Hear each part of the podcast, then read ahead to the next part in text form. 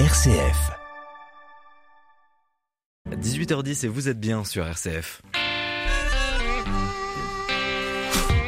Bonsoir et bienvenue à toutes et à tous dans le 18-19 régional. Origine, handicap, sexe, religion, il existe 25 types de discrimination. Emploi, éducation, logement, accès aux biens et les domaines sont multiples. Pour lutter contre, les identifier, la plateforme anti-discrimination a été créée. Elle fête son premier anniversaire. Alors est-elle vraiment efficace? Nous le saurons avec nos deux invités dans 10 minutes, délégués à la défenseur des droits dans la région. Il porte haut et fort des valeurs du commerce équitable, les artisans du monde. 130 magasins dans toute la France, une e-boutique et des dizaines de points de vente. Et nous irons à la boutique de Bourg-en-Bresse pour le troisième épisode du feuilleton de la semaine avec Xavier Jacquet qui nous fait découvrir les coulisses tout à l'heure à 18h50. Mais d'abord, votre rendez-vous d'actualité, ce sera à 18h30 en compagnie de Charlotte Mongibaud. Bonsoir Charlotte. Bonsoir Corentin, bonsoir à toutes et à tous. Quels sont les titres de l'actualité ce soir? À la une, un nouvel évêque pour le diocèse du Puy-en-Velay, monseigneur Yves Bogmarten, curé dans le Nord rouennais, vient d'être nommé par le pape François. Café au comptoir, popcorn au cinéma et on remet le son en discothèque. Levée des restrictions sanitaires qui touchent l'hôtellerie-restauration aujourd'hui, alors que la cinquième vague de Covid-19 s'éloigne. Et puis un peu d'humour dans ce journal régional top départ ce soir du festival Art Comique dans la Loire. Un rayon de soleil dans un ciel qui lui restera maussade demain dans toute la région Auvergne-Rhône-Alpes. Merci Charlotte et à tout à l'heure 18h30. Puis dans le reportage du jour, nous suivrons un talent made in Auvergne. Une régisseuse générale de la production d'opéra rencontre avec Isabelle Théode dans 5 minutes. Mais avant l'opéra, un peu de cinéma dans le clin d'œil du jour. 18-19, une émission présentée par Corentin Dubois. Le thème du grand âge s'est introduit de façon percutante dans notre actualité. Pourtant, c'est d'une vieille dame dont vous souhaitez nous parler ce soir. Chantal Ranchon à Saint-Étienne. Bonsoir Chantal. Bonsoir euh, Corentin, bonsoir à toutes et à tous. Effectivement, cette euh, Stéphanoise centenaire fête son anniversaire tout au long de cette année 2022 et elle se porte très bien. C'est la Cinémathèque de Saint-Étienne. C'est le plus ancien établissement régional de conservation et de diffusion cinématographique de France. Et cette aventure en images débute donc euh, au début du XXe siècle la première période de l'institution est consacrée au cinéma scolaire. C'est un cinéma éducatif qui traite de nombreux domaines, la géographie, la biologie, l'hygiène, ce qu'on appelle à l'époque l'instruction civique, l'épargne populaire. Et ces films sont une source extraordinaire pour dresser le tableau d'une époque et d'une société et ses préoccupations. Ensuite, entre 1926 et 1936, toute une série de documentaires d'actualité ont été tournés à la demande des municipalités, à une époque où la ville compte plus de 130 salles de projection. Ces films muets, tournés en 35 mm, ont été numérisés puis contextualisés grâce à des archives de journaux, lus et enregistrés par des comédiens. Parce que la cinémathèque conserve aussi des ouvrages, des articles de journaux, des revues, des affiches, bref, tout ce qui concerne le cinéma. Et là aussi, ces petites pépites permettent d'inscrire l'histoire locale dans un contexte national par exemple les manifestations du début du Front populaire. Et en dehors de ces ressources, on pourrait dire institutionnelles, euh, est-ce qu'il y a d'autres documents?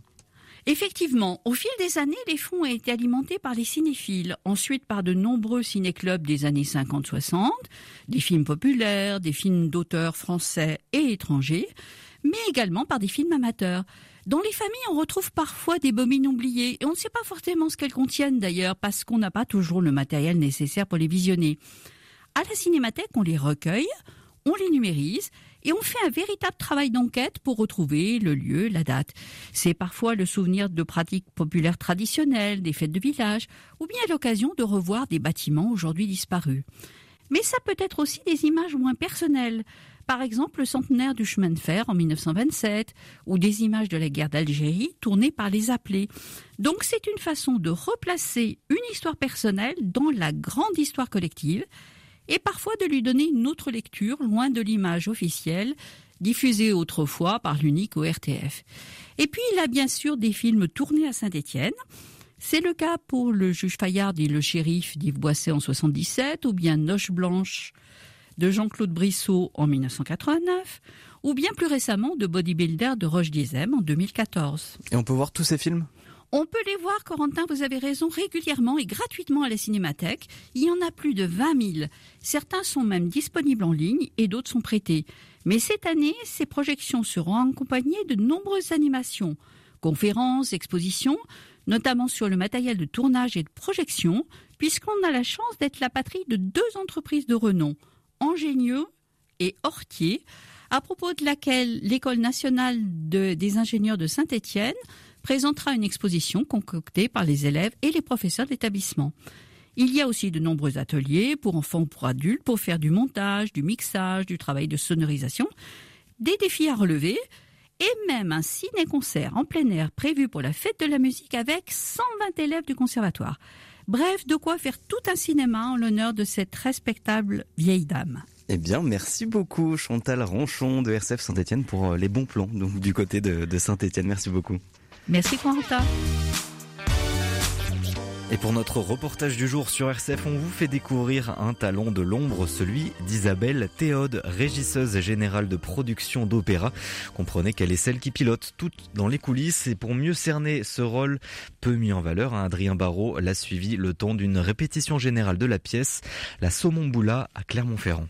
Alors vous entendez un peu de musique parce que pour ce reportage, je suis à l'Opéra de Clermont en compagnie d'Isabelle. Bonjour. Bonjour. Alors, est-ce que vous pouvez nous expliquer un peu votre rôle, votre poste, on va dire, euh, à l'opéra? Alors moi je suis euh, régisseur général de production puisque là c'est en plus une tournée donc ça ne reste pas que à Clermont-Ferrand. Euh, pour expliquer mon poste, c'est un peu compliqué donc je le résume assez facilement en disant que je suis le chef d'orchestre des coulisses. C'est-à-dire je suis euh, le réceptacle de toutes les demandes et de tous les corps de métier qui euh, constituent un opéra et une création d'opéra, que ce soit la mise en scène, le chef, euh, les habilleuses, la lumière, la machinerie. Bref, tous les corps de métier qui interviennent dans la création d'un opéra, ben, je suis au milieu de tous ces métiers-là. Ce sont des pièces de Pulse et moi, je les rassemble pour constituer ce pulse et donc présenter après l'œuvre terminée devant le public. Donc c'est quand même un métier où il y a beaucoup de pression, en tout cas pendant la représentation. Oui, il y a beaucoup de pression, il y a beaucoup de, préparation, beaucoup de travail en amont pour gérer justement toute cette coordination et toutes ces demandes, et beaucoup de pression pendant, euh, pendant les spectacles où euh, ça demande une grosse concentration et c'est vrai que quand on termine, on est content et on, souffle. voilà, et on a besoin toujours d'un laps de temps pour euh, pour se remettre entre guillemets dans la réalité de au moins deux heures après le spectacle pour revenir sur terre, je dirais. Bon, alors on va peut-être aller dans les coulisses. on va commencer la préparation. Là, c'est une, loge de changement rapide. D'accord. Donc c'est là qu'il y a les fameux habillages. Euh, le précipité. Le précipité, oui. Voilà. de 2 minutes 30. qu'on n'a pas encore essayé, qu'on va découvrir aujourd'hui. Donc ça va être la grande découverte. Là, il va commencer à y avoir pas mal de mouvements parce que tout le monde va arriver. Ça y est, ça commence. Euh, c'est à 14h le top, le, grand top. Le grand top, voilà, ça va commencer à pas mal naviguer, à bouger euh, dans les coulisses. Euh, On sent les instruments aussi qui arrivent de plus en plus. Voilà, l'orchestre se met en place, la chef va pas tarder. Il y a les solistes qui sont en train de se préparer logiquement en loge. Et puis bah, les, les chœurs aussi qui vont arriver pour se mettre en place, pour qu'on puisse ouvrir le rideau dans 10 minutes logiquement. Et aussi la beauté mais la difficulté de l'opéra c'est qu'il faut se caler, il faut caler beaucoup de monde en très très peu de temps. Tout à fait, oui, oui. Là, le, rush est vraiment voilà, les 10-15 minutes avant le, début du spectacle parce qu'il faut que tout le monde soit au point, qu'au moment où je vais faire le top pour euh, lancer l'orchestre, on soit tous prêts derrière et qu'il n'y ait plus de surprise, en tout cas pas, pas dès le début. pas, de mauvaise. on croise les doigts et on touche du bois. Tout à fait. Là, ça va commencer.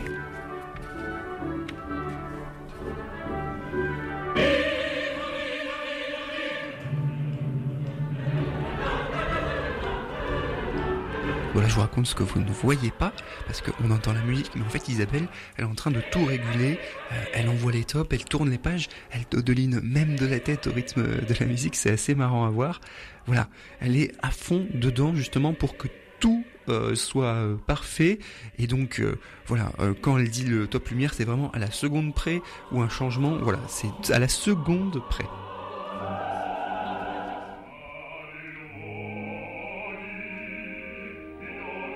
le spectacle, il se poursuit. Vous entendez hein, la musique derrière moi. Et juste après, on va aller voir Isabelle parce qu'on on va arriver à l'entracte et on va voir comment elle se sent. Isabelle, comment vous vous sentez? Déjà un peu fatigué, mais il y a un deuxième acte à venir. Non, mais voilà, c'est un peu de stress. euh, voilà, nerveusement, faut, euh, bah, faut être au taquet tout le temps. Globalement, ça s'est plutôt bien passé, donc je suis contente. Ce qui est impressionnant, c'est qu'il faut avoir, euh, pour avoir observé un peu de derrière, il faut être un peu partout. Il faut avoir les yeux un peu partout. Il faut regarder les différents écrans, les choristes. C'est une vraie mécanique. Euh, ouais, c'est une vraie mécanique. En fait, quand j'ai commencé ce métier-là, je suis tombée sur euh, une régisseuse générale qui m'a dit, tu sais, pour faire ce métier, il faut au moins avoir deux ou trois cerveaux. Et il faut au moins autant euh, de paires d'yeux. Parce que sinon, ça fonctionne pas. Parce que oui, il faut que je garde toujours l'œil sur la partition, forcément, pour pas louper mes tops. Euh, que je garde euh, bah, un œil en coulisses pour voir si tout se passe bien, qu'il n'y a pas d'incident. et puis sur les écrans aussi, qui peuvent m'aider à me raccrocher à la partition quand bah, j'ai été obligée de m'occuper d'autres choses. On sent la passion quand même au moment. Il y a des moments, voilà, il y a les doigts qui, qui font la mesure, la tête qui dodoline quand même. Il y a, il y a quand même ce- cet amour de la musique. Ah oui, toujours cette passion. mais Il faut être passionné pour faire ce métier-là et il faut être emporté. C'est-à-dire que je me crée ma bulle même si je regarde partout et que je suis un peu euh, partout. Je suis quand même concentrée sur ma partition et sur la musique que j'entends. Et oui, parfois de, de battre le rythme, surtout quand il y a les chœurs, je compte en fait dans ma tête les mesures parce que bah, c'est important pour des entrées ou pour des, des tops, euh, des effets. Bon, vous l'aurez compris, gérer un opéra dans les coulisses, c'est très fatigant, c'est très prenant. En tout cas, je remercie vraiment Isabelle Théaude de m'avoir permis de l'accompagner pendant cet opéra.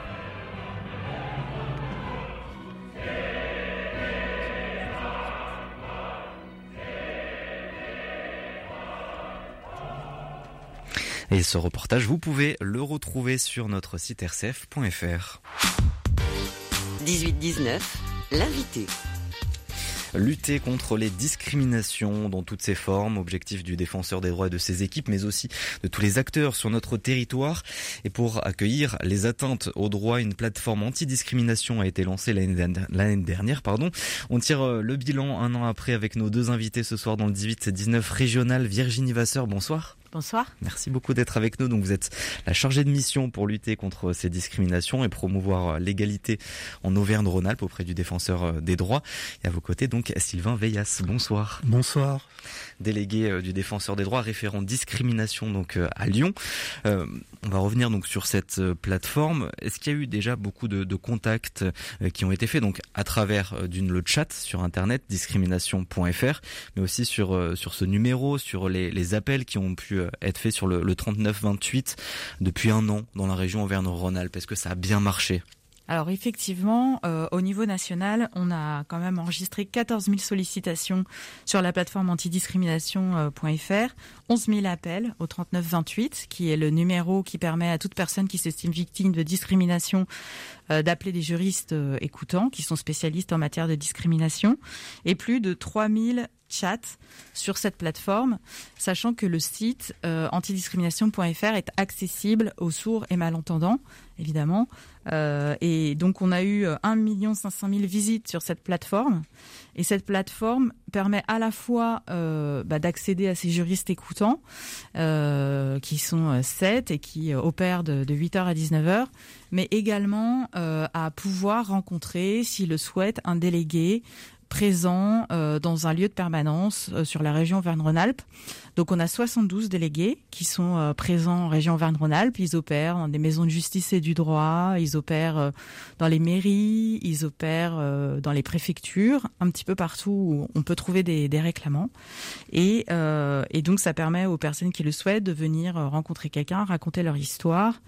Et on peut trouver les, les coordonnées de cette permanence sur notre site, donc à la fois sur la plateforme antidiscrimination.fr, donc euh, rencontrer un délégué, à la fois sur le site du défenseur des droits en tapant son département et en essayant de trouver le délégué qui est le plus proche euh, de chez soi.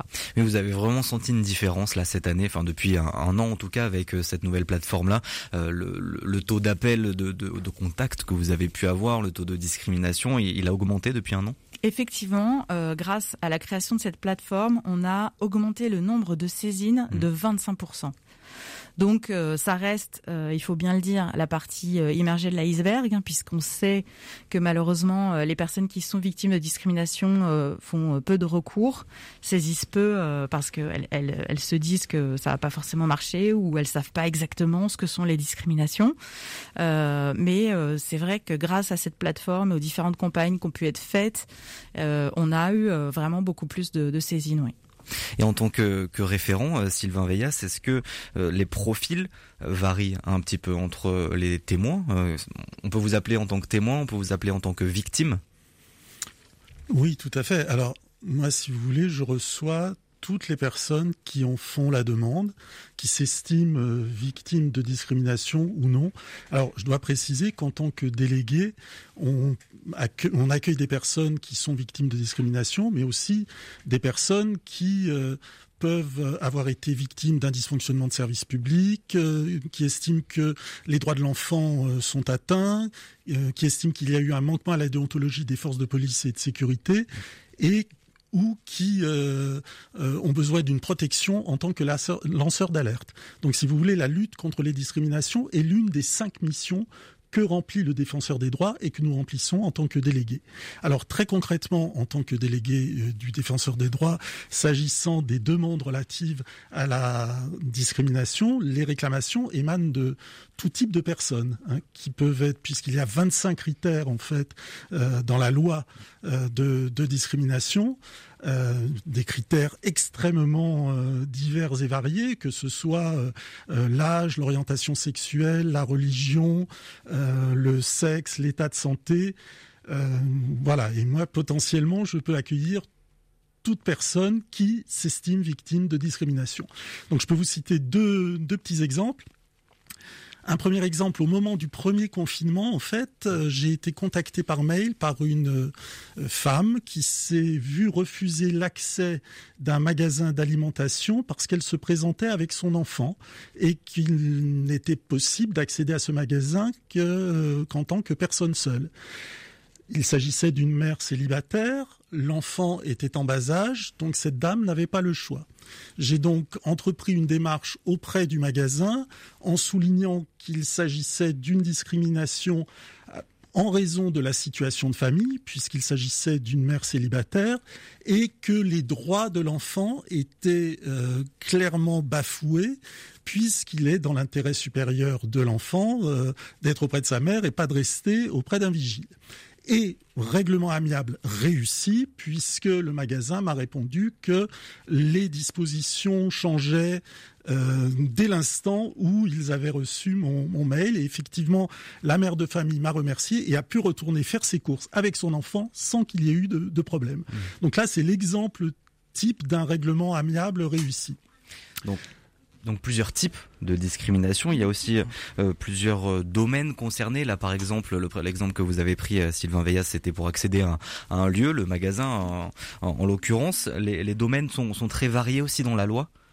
Ah oui, oui, oui, complètement. C'est l'accès à un bien ou un service public, mais mmh. aussi à un service privé, à un logement, euh, un travail. Un travail. Euh, on vous refuse un logement parce que euh, vous êtes un, couple de femmes, ou on vous refuse l'accès à une boîte de nuit parce que vous êtes noir.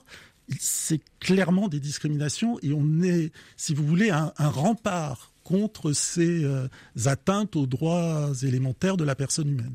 Et est-ce que cette euh, plateforme, Virginie euh, Vasseur, a, a fait émerger d'autres domaines, d'autres types de discrimination aussi? Est-ce qu'elle a permis ça? Oui, tout à fait. Lesquels, par exemple? C'est vrai que pour là-dessus, on n'est pas différent en région Vennes-Rhône-Alpes par rapport au, niveau national. Euh, le premier critère de discrimination qui revenait aux défenseurs des droits, c'était plutôt le handicap, l'état de santé, et en second lieu l'origine. Alors que sur la plateforme, la majorité des appels qu'on a reçus portaient sur l'origine d'abord.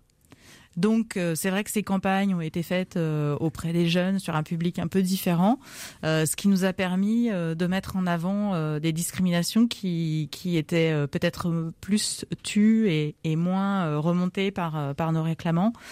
Et d'ailleurs, on a fait un baromètre, le 14e baromètre avec l'OIT et le défenseur des droits sur la perception des discriminations chez les jeunes, les 18-34 ans.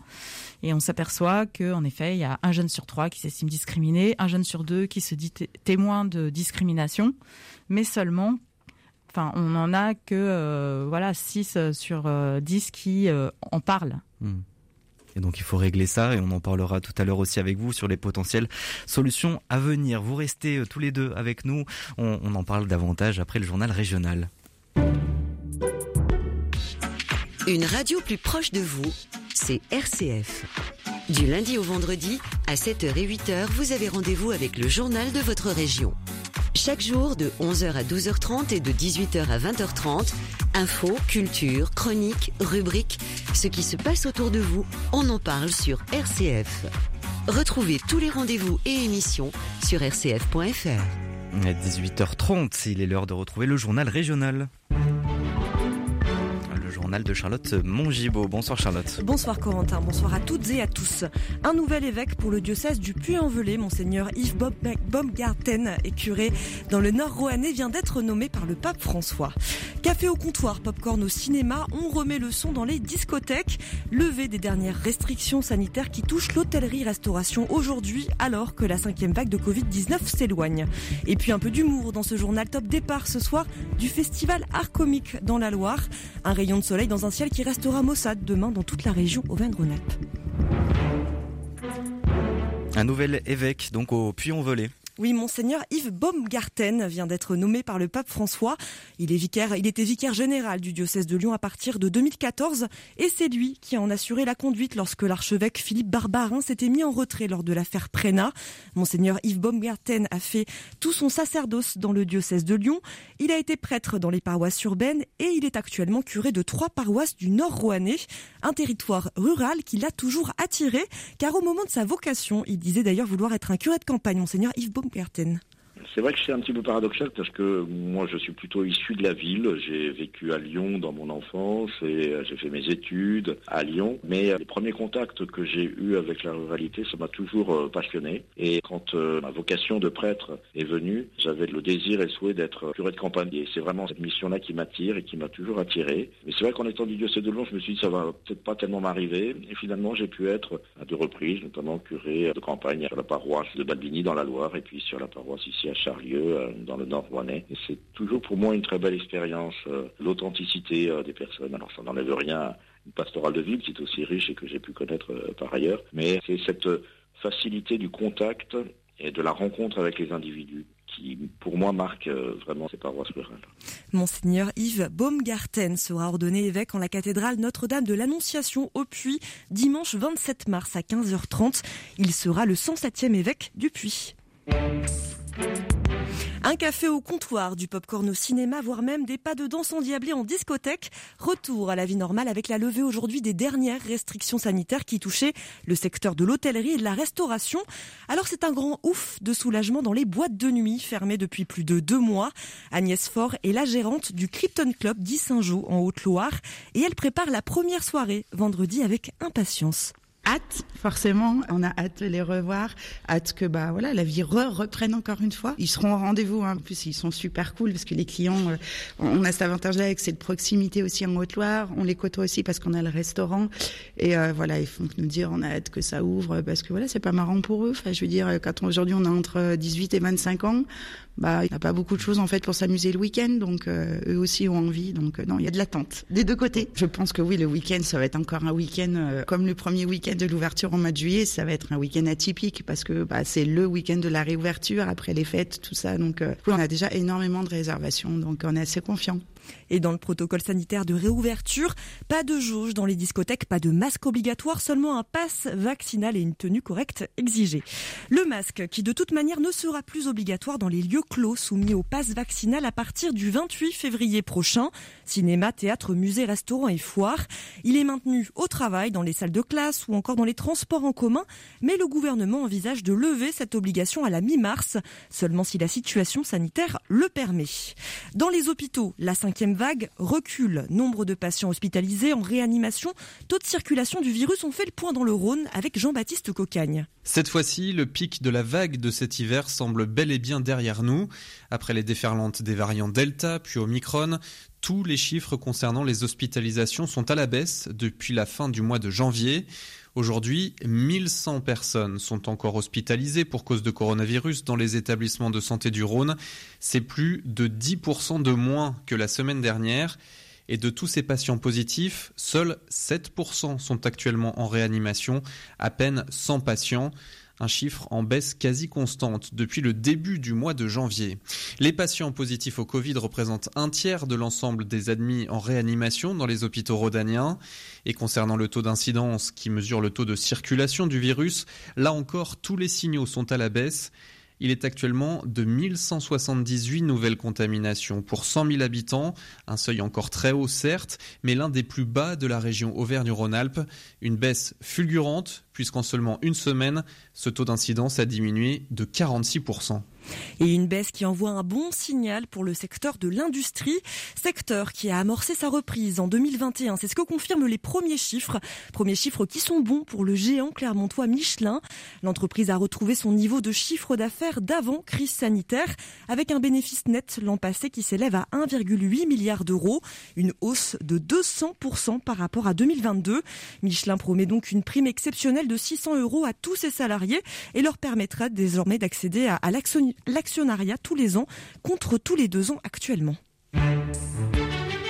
Et après le scandale Orpea, 20 EHPAD en Auvergne-Rhône-Alpes vont être contrôlés. Oui, c'est une opération pilotée par l'Agence régionale de santé après des signalements dans des établissements, dans ces établissements concernés. Alors quels points de contrôle seront scrutés de près par l'Agence régionale de santé? La réponse de Raphaël Glaby, directeur de l'autonomie à l'ARS Auvergne-Rhône-Alpes.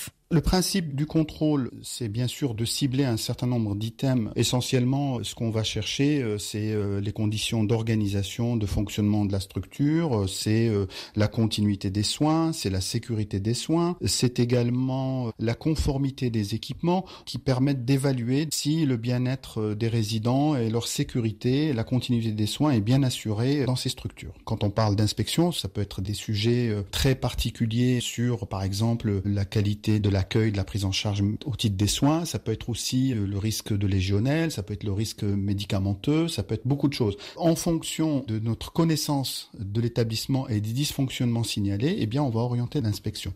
Raphaël Glabi, directeur de l'autonomie à l'Agence régionale de santé. C'est un nouveau venu dans le secteur médical qui va révolutionner la prise en charge de l'endométriose, cette maladie inflammatoire qui atteint les parois utérines et qui touche plus d'une femme sur dix. Eh bien, une start-up lyonnaise, Zivig, vient d'inventer un test salivaire pour détecter l'endométriose. Six centres hospitaliers français vont désormais l'utiliser à la place des IRM ou des échographies. Un test qui va permettre de raccourcir le délai de diagnostic de cette maladie puisqu'il faut en moyenne attendre 7 ans avant que les femmes soient prises en charge. En Ardèche, la Ligue contre le cancer se met au sport pour soigner les effets secondaires indésirables des traitements. C'est l'idée développée par le pôle d'activité physique physique adapté à Priva et à Tournon. Boxe, football, raquettes, tout le monde peut y participer. Théo Moirou a repris l'activité depuis quelques semaines et de plus en plus de personnes sont au rendez-vous. C'est des petites séances d'une heure, une heure et demie et en fait, on va, au travers de ces activités, améliorer un petit peu la condition euh, physique, mais aussi apporter un bien-être psychologique aux personnes, tout en rigolant dans une bonne ambiance. Ces personnes ont un train de vie qui sont beaucoup rythmés euh, donc par les traitements. Il euh, y en a qui vont même à l'hôpital plusieurs fois par jour, par semaine.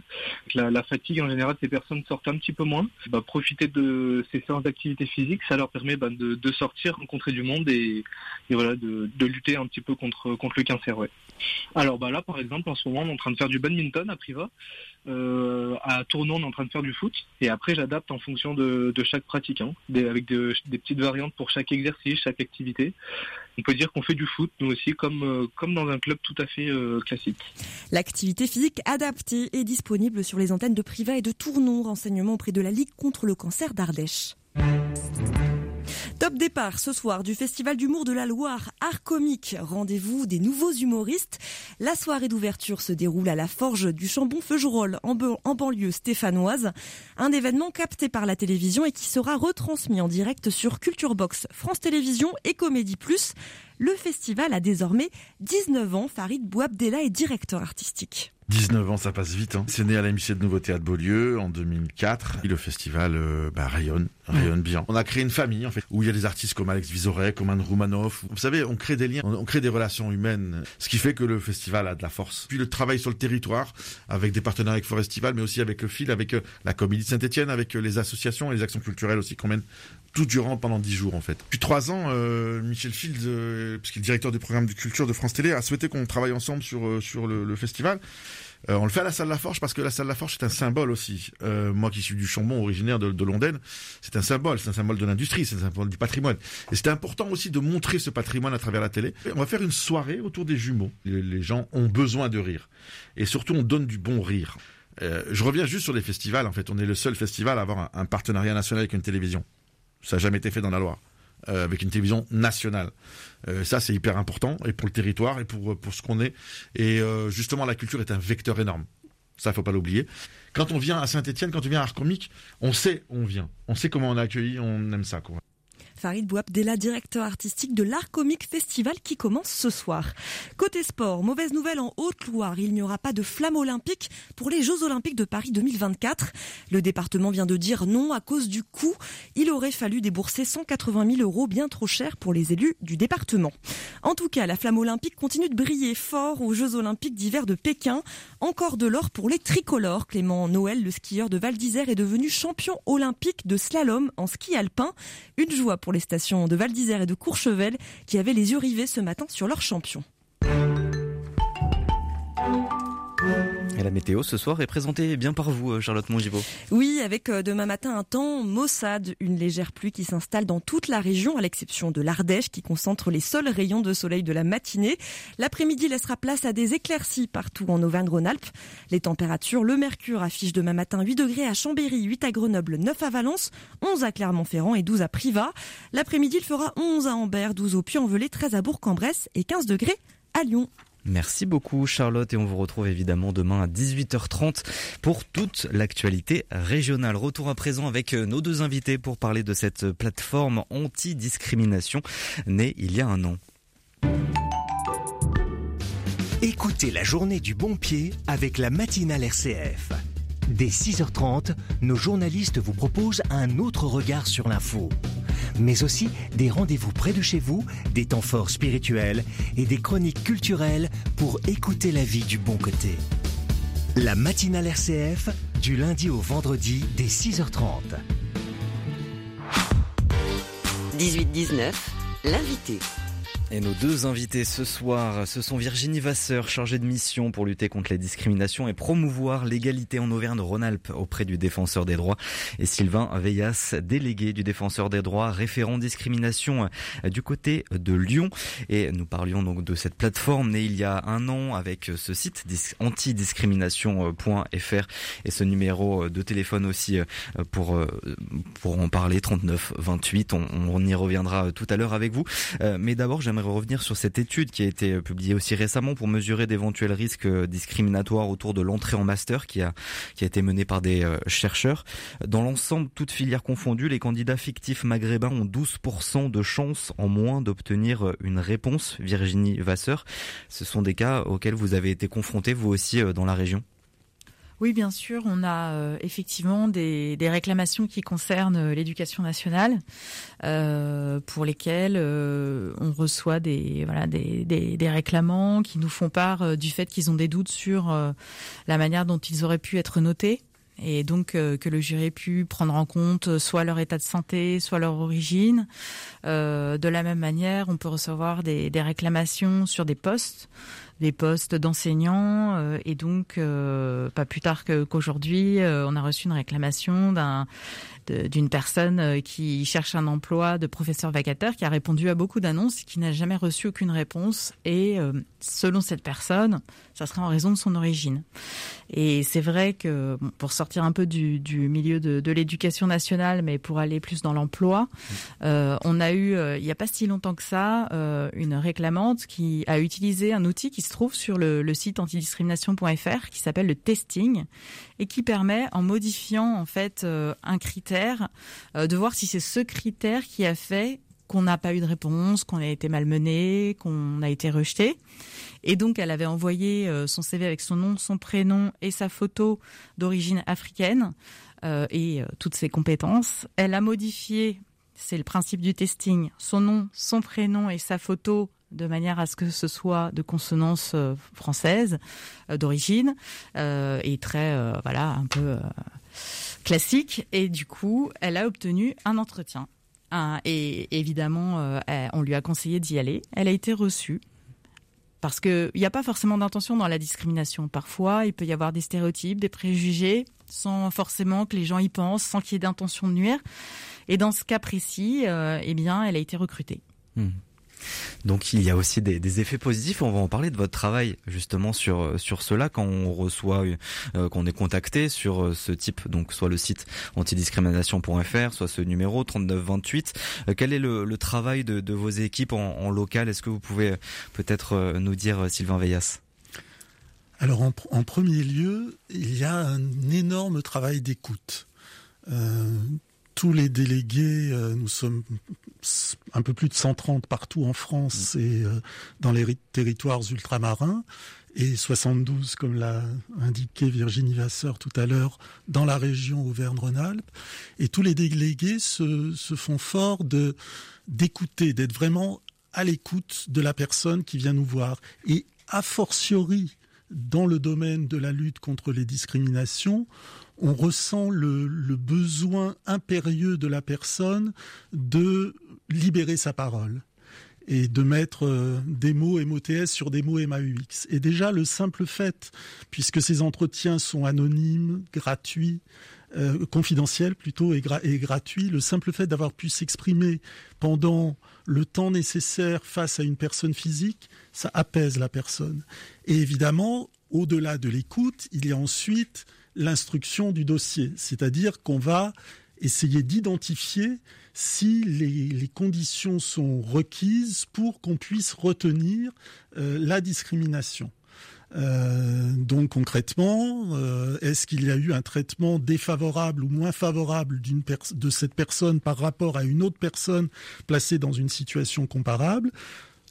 En fonction d'un critère bien précis, il y en a 25, on l'évoquait tout à l'heure, et dans un domaine bien précis, on les évoquait euh, également tout à l'heure, logement, accès à un bien ou un service public, privé, etc. Et à partir de là, euh, la mission du délégué est uniquement le règlement amiable. D'accord? Donc je vais vous donner un... Donc pas de justice. Voilà. Donc tout se fait avec l'accord préalable du réclamant ou de la réclamante. C'est-à-dire qu'on ne va jamais entreprendre une démarche sans avoir préalablement obtenu l'aval de la personne qui vient nous voir. Tout à l'heure, je vous donnais un exemple de règlement amiable qui avait fonctionné.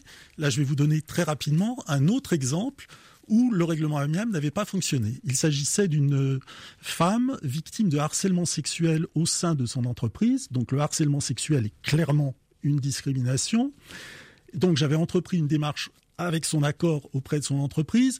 Et la réponse de l'entreprise avait été, on va dire, pour le moins équivoque, pas, pas très claire, mmh.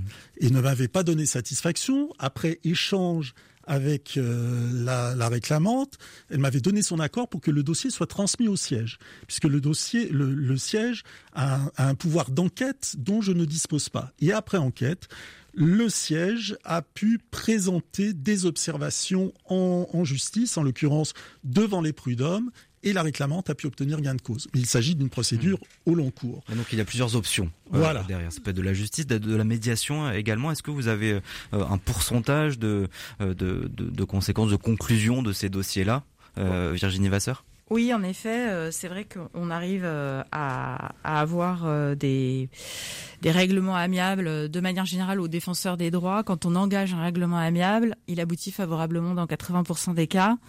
dans toute tout, si on prend les, appels faits à la plateforme, euh, dans tous les appels qu'on reçoit, il y en a 50% qui vont être euh, des demandes d'information, de réorientation, où les gens ont besoin de savoir est-ce que c'est de la discrimination ou pas, est-ce que je, suis euh, en droit de contester ce qui m'arrive? et qui vont avoir besoin d'écoute. Et dans 50% des cas, bah, on, va les orienter vers une saisine du défenseur des droits pour pouvoir euh, soit en effet euh, aller euh, plus tard en justice, soit être accompagné pour ce fameux règlement amiable. Mmh. Après, en discrit, on a 40, voilà, en Auvergne-Rhône-Alpes, on a environ 40% de, de, taux de réussite sur nos règlements amiables. Mmh. Et vous rappeliez tout à l'heure euh, une enquête, euh, j'aimerais bien la, reprendre, un, un, rapport qui a été publié donc par la Défenseur des droits et l'Organisation internationale euh, du travail en décembre.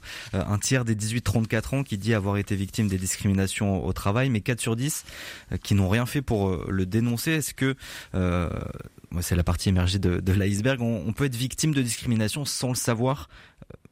Oui, parfaitement. Euh, on peut euh, effectivement euh, euh venir voir le défenseur des droits en s'estimant victime de discrimination et en fait, c'est vrai qu'il faut réunir trois critères. Ouais, comment on les discerne justement? Ouais, Il faut d'abord avoir un traitement défavorable par rapport à d'autres personnes, par rapport à un des 25 critères définis par la loi. Donc, ils étaient cités par Sylvain, l'origine, l'état de santé.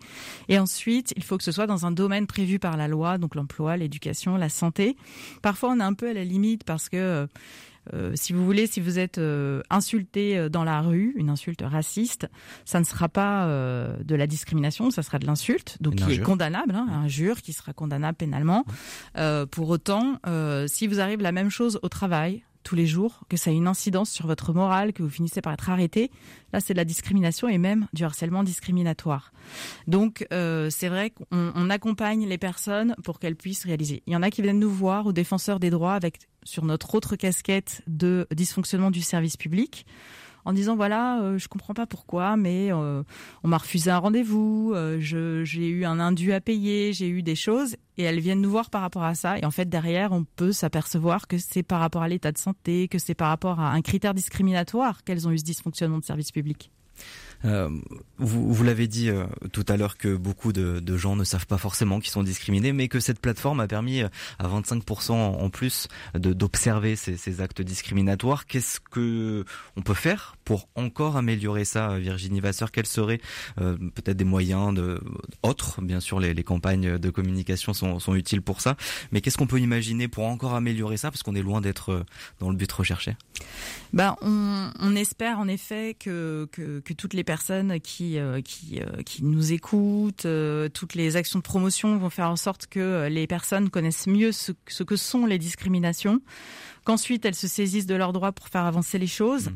On dit victime de discrimination, euh, mais en fait, euh, voilà, il faut aussi euh, du courage et faire avancer les choses. Et après, c'est vrai que avoir un observatoire oui. des discriminations. Ce qu'a évoqué Claire Edon, la défenseur des droits. Oui, ça serait quelque chose évidemment qui permettrait de, de, mettre en place des, des outils de mesure des discriminations en France, euh, ce qui n'est pas forcément le cas euh, aujourd'hui. C'est vrai qu'on a euh, dans certains pays, par exemple, des agents, par exemple en Suède, qui sont là pour voir qui est contrôlé, qui, ouais. qui sont les personnes contrôlées dans les aéroports. en local, ça peut être fait?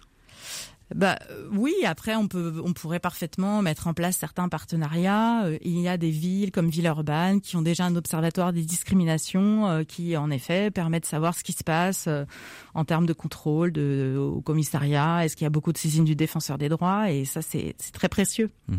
Et on rappelle donc euh, ce site pour euh, bah, savoir aussi si on est concerné par euh, la discrimination, le www.antidiscrimination.fr et puis aussi pour être en contact avec des délégués comme vous, mais aussi des associations, beaucoup d'acteurs et le 39 28. Merci beaucoup à tous les deux d'avoir été avec nous. Merci, Merci à vous.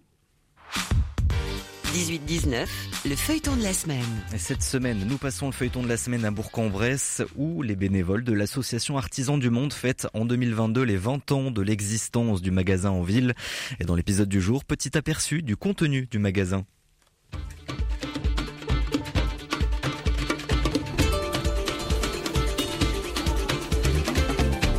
Qui m'explique ce qu'il y a dans la boutique En fait, on a un magasin qui est divisé en deux grandes parties pour nos clients.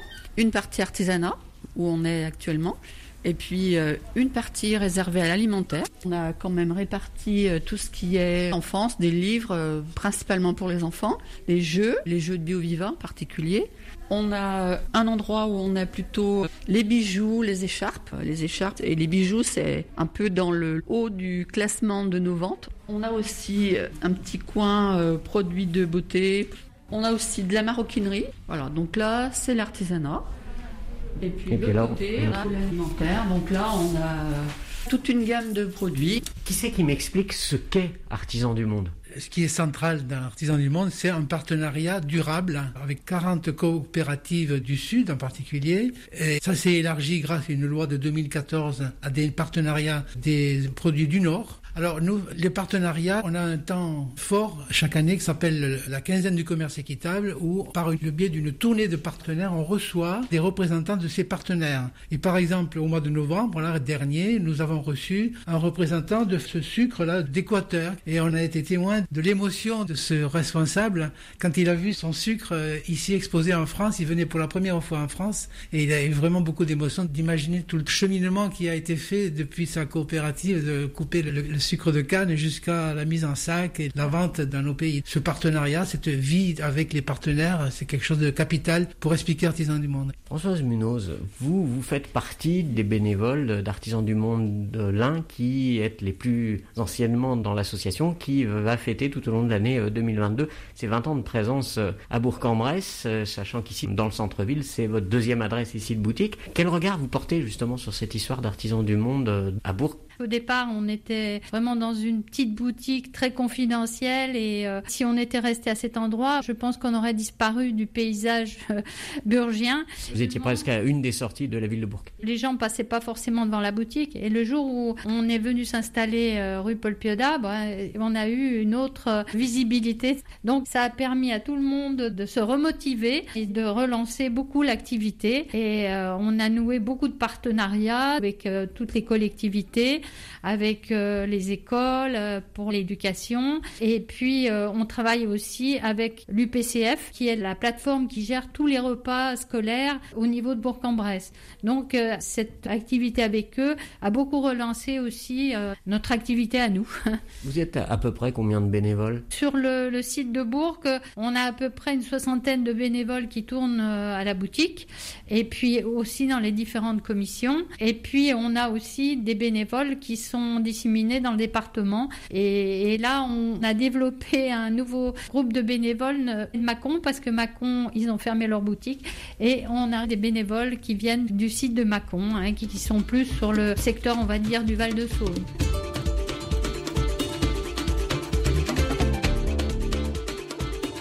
Et la suite du feuilleton demain entre une réunion et le quatuor occupé à la commande.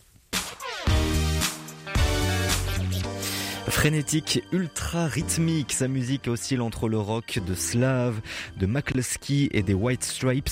Une véritable, un véritable groupe, mais seul en scène avec guitare, pédale de boucle, d'effets et pads en tout genre. Les prestations live de The Off, The Wagon sont de plus grand plaisir à simple dans l'énergie proposée par ce one-man band et jubilatoirement brut. Des concerts aux quatre coins de la France ainsi qu'aux USA et un one-man band à découvrir dès demain à la tannerie de Bourg-en-Bresse et pour un avant-goût, eh bien on s'écoute le morceau I Started Living.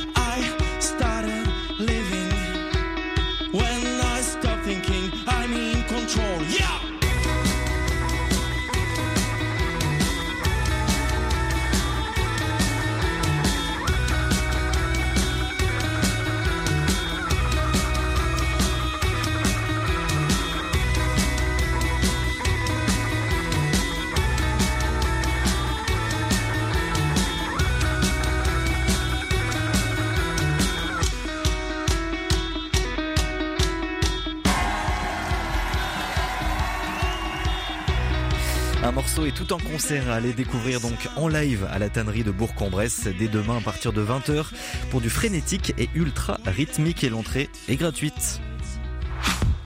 C'est la fin du 18-19 régional. Merci de nous avoir suivis. Merci à toutes les équipes de RCF. À Benoît Lotz à la réalisation de cette émission. Tout de suite, eh bien, vous retrouvez le journal présenté par Baptiste Madinier. Nous on se retrouve demain à 18h10. Alors très belle soirée à vous. Et surtout, prenez soin de vous.